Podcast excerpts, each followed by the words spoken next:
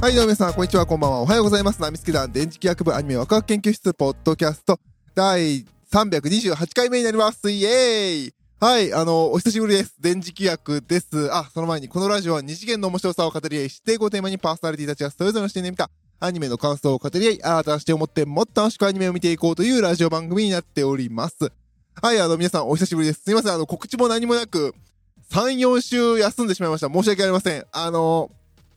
あまりね、あの、プライベートの話をしても仕方がないんですけれども、あの、12月24日ちょっと結婚式ありまして、私の。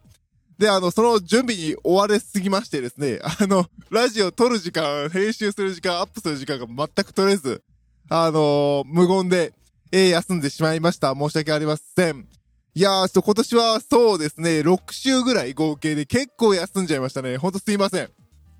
いやー、あのー来年こそは頑張っていきたいと思いますよ。今日もね、あの、いろいろ、ちょっとね、都合があってね、今日は、あれですね、皆様知ってますかね ?JR の駅構内の中にこう、テレワーク用のブースあるじゃないですか。そこで撮ってます、今日。いやー、意外といいっすよ。はい、ということで今回はですね、第328回目ということで、ボッチザロックの感想になります。はい。で、あのー先に申しておきます。これを見に来た人、うわー、ボッチザロック超面白かった感想何言うんだろうと思って聞きに来た人はちょっとだいぶテンション下がる話するかもしれませんので、あの、ご了承ください。あの、いや、ボッチザロックで、いや、面白かったよ。最後までちゃんと見れたし、楽曲も全部聴いたし、ぼっちちゃんね、あ、面白かったし、可愛かったけれど、あのー、なんていうのかな、見るときにみんなのの、あの、反応がすごく良かったから、ハードル上げてみちゃったっていうのはあると思うんですけど、みんながこう、10点、10点、10点、10点ってこう、点数の札を上げてる中、俺、え、え、俺、え、え、5、5、5点みたいな、そんな感じなんですよ。あの、あの、そうね、あの、スワちゃんにこの前久々に会って、もうスワちゃんとうちのラジオで、スワローセブンさんはめちゃめちゃボッチザロック大好きなんですよ。もう正直な話、今回はスワローセブンさんと天台さんを絶対呼んでやりたかったぐらいなんですよ。ボッチザロックに関しては。あの二人は大好きだっていう感じで見てるんで、私はなんかあの、みんなすごい盛り上がってるけど、ま、ま、まあ、ええんちゃうみたいな、そんな感じなので、あの、本当申し訳ないです。あの、すっごい面白かった、イエーイっていう人にはね、ちょっと、水をかけるような内容になってしまって申し訳ないんですけれども、そうですね、あの、もともとボッチザロックは結構タイトルが面白くて、私あの、原作1巻出た時に買ったんですよ。たまたま目について。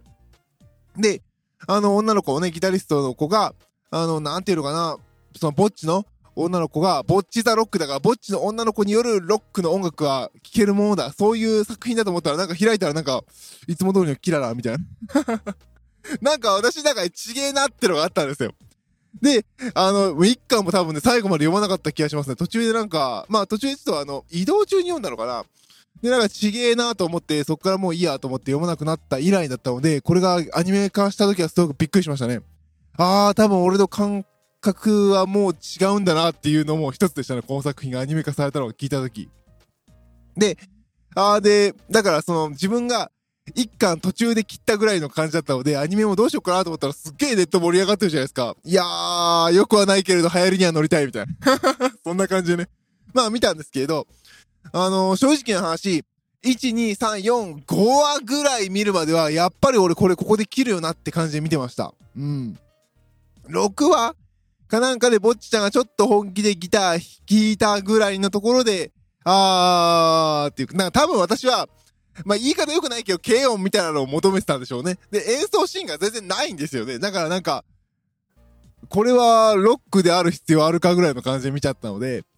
うん、そこが引っかかったかなっていう感じですね。だから別にあの最後までちゃんと見れたし、面白くなくはないんですよ。ただあのみんなみたいにこう10点の札上げて、みんなこれを見ろとは言えなかった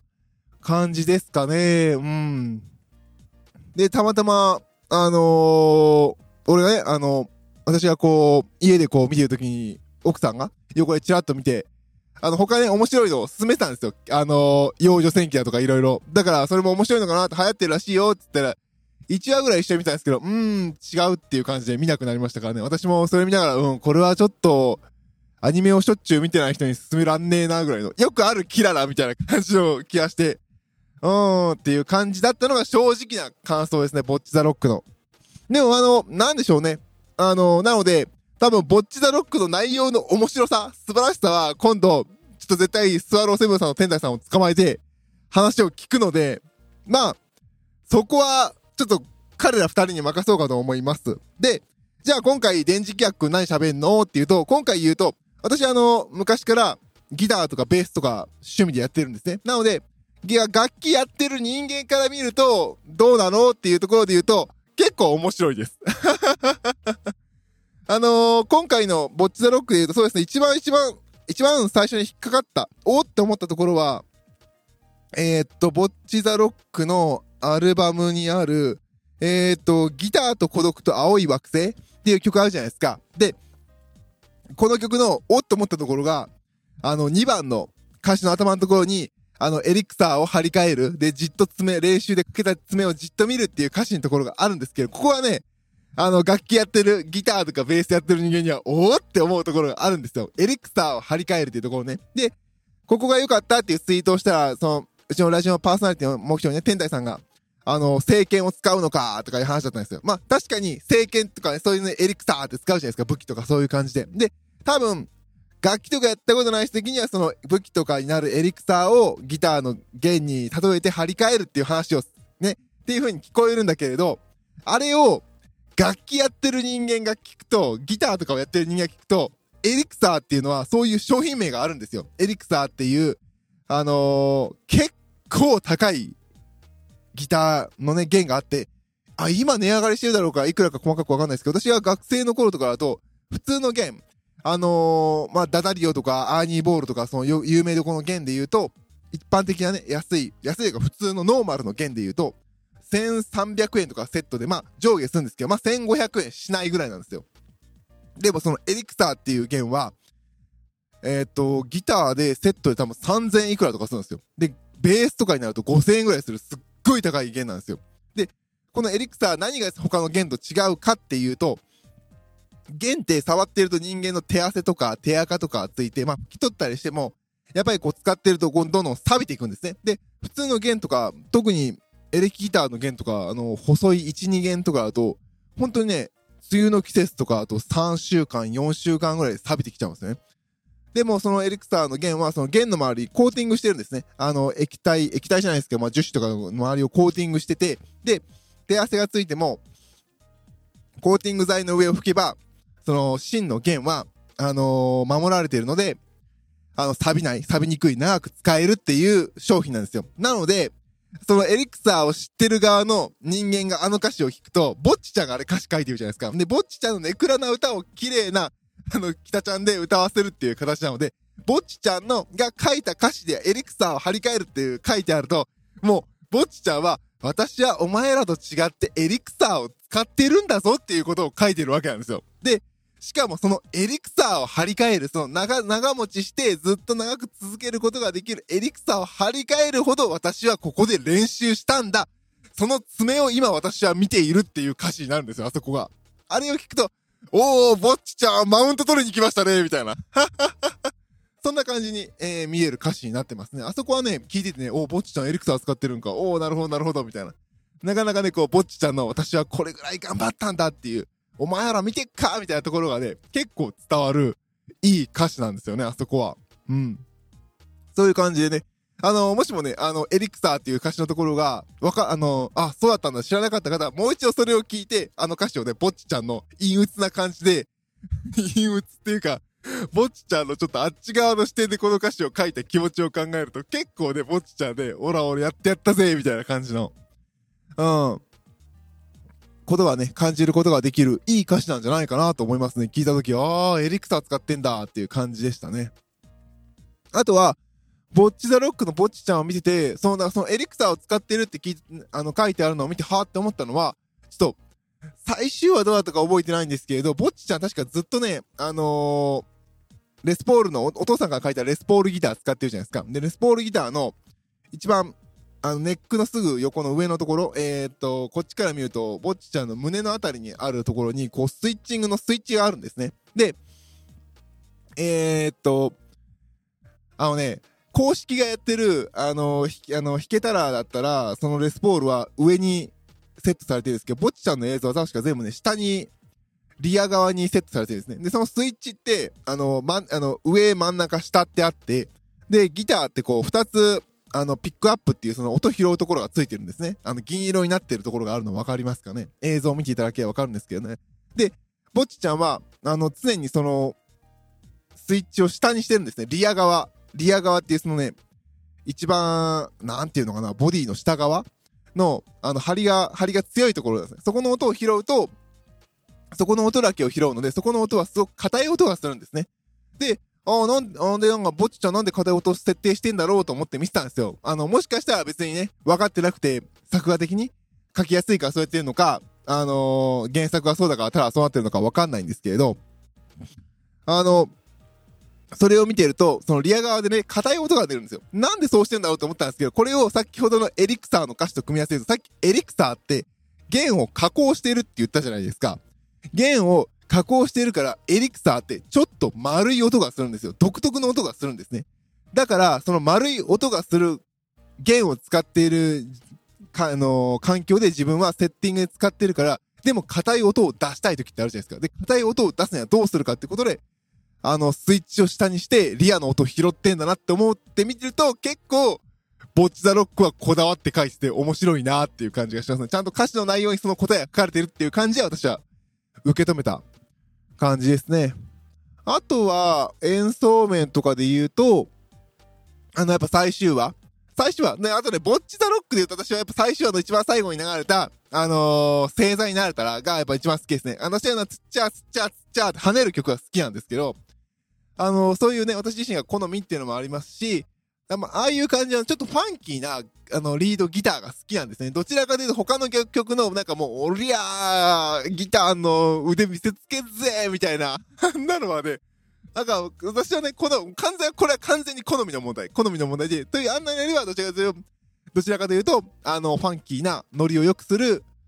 ちゃんとリズム、リズムを、なんていうのかな、うん、ノリを良くする、彩るギターの方が好きだったりしますね。で、あのー、12話をね、最後にね、バーっとで、1弦、2弦も使い物にならない、どうしようって時に、バーってこ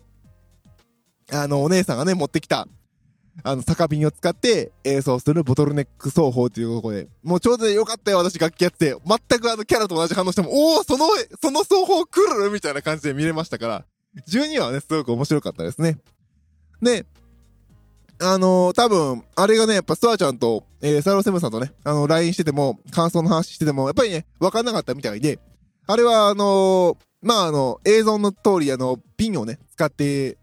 行う演奏法で、もともとはブルースだったかなロックの元になったブルースのミュージックで、なんていうのかなあのー、うーん、あれね、結構独特な音なんですよ。で、あの、ブルースのギターとか、アコースティックギター使うと結構ね、ワンワーンとかいう音がするんですけど、なんかね、探してちょっと難しい例えが。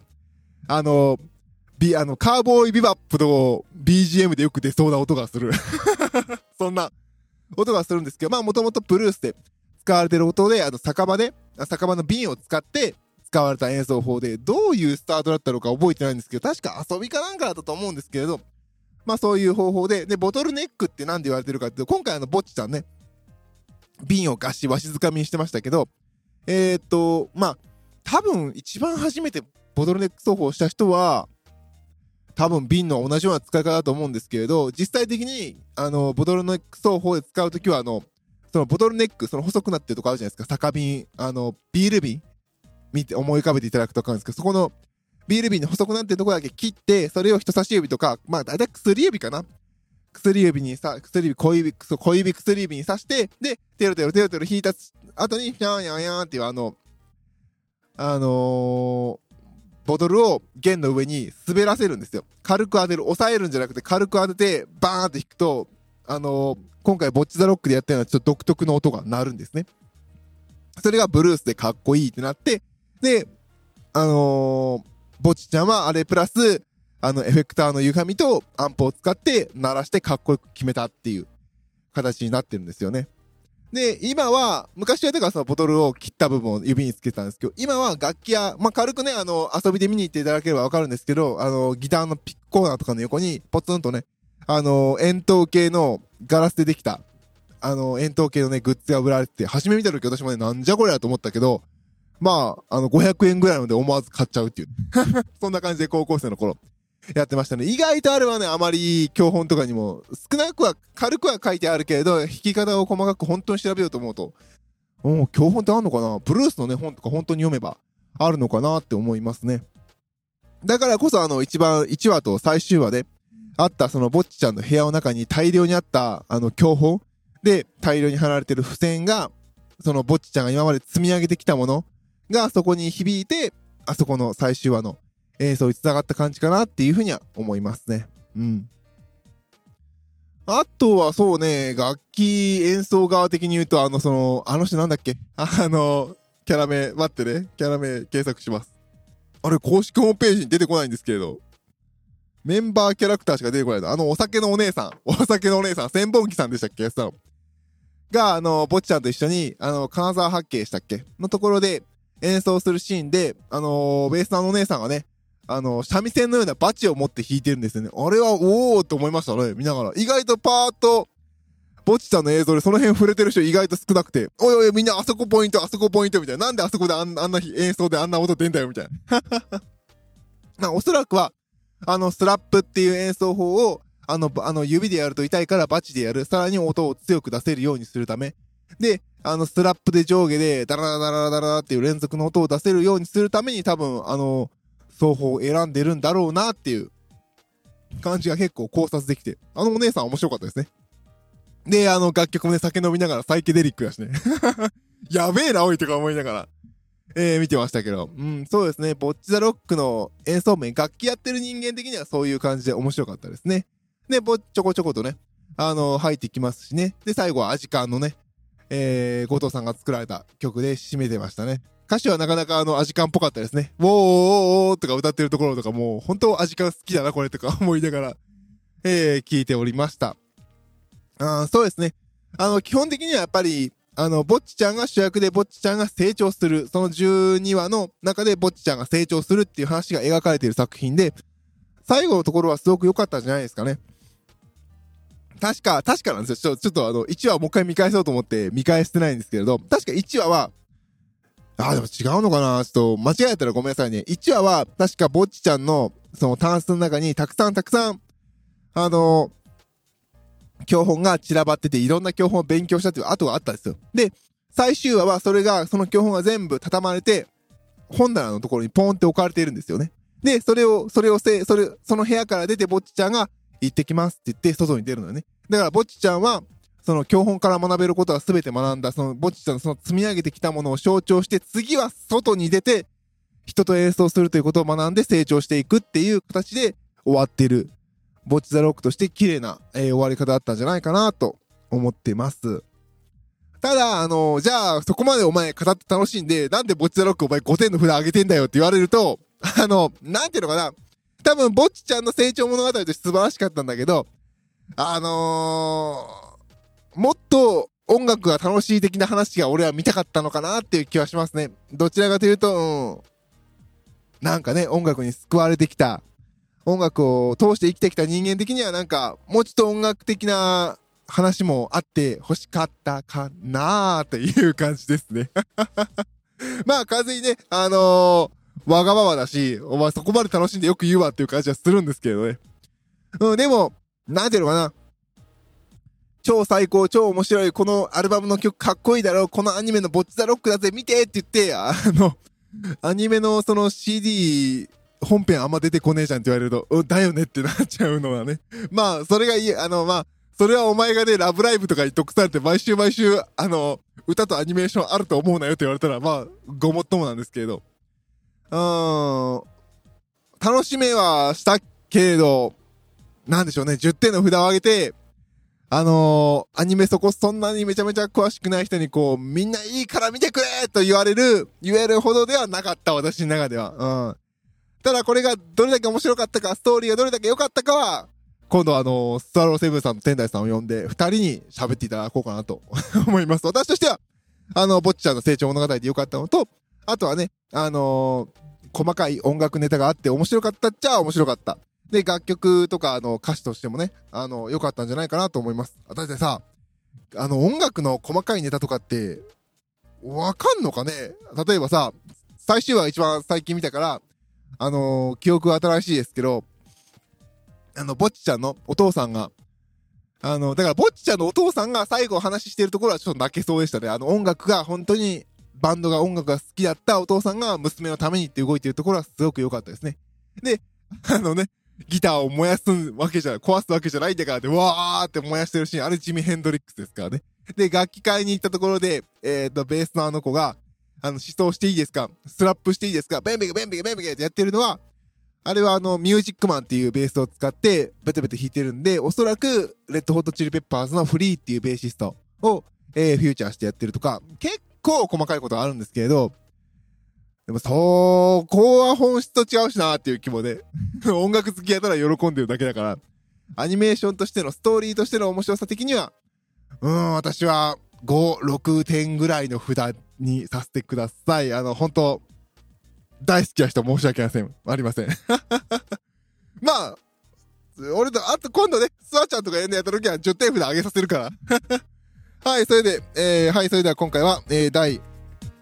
328回目、えー、ボッチザロックの感想でした。パーサイト私、電磁気役でした。それでは、バイバイ。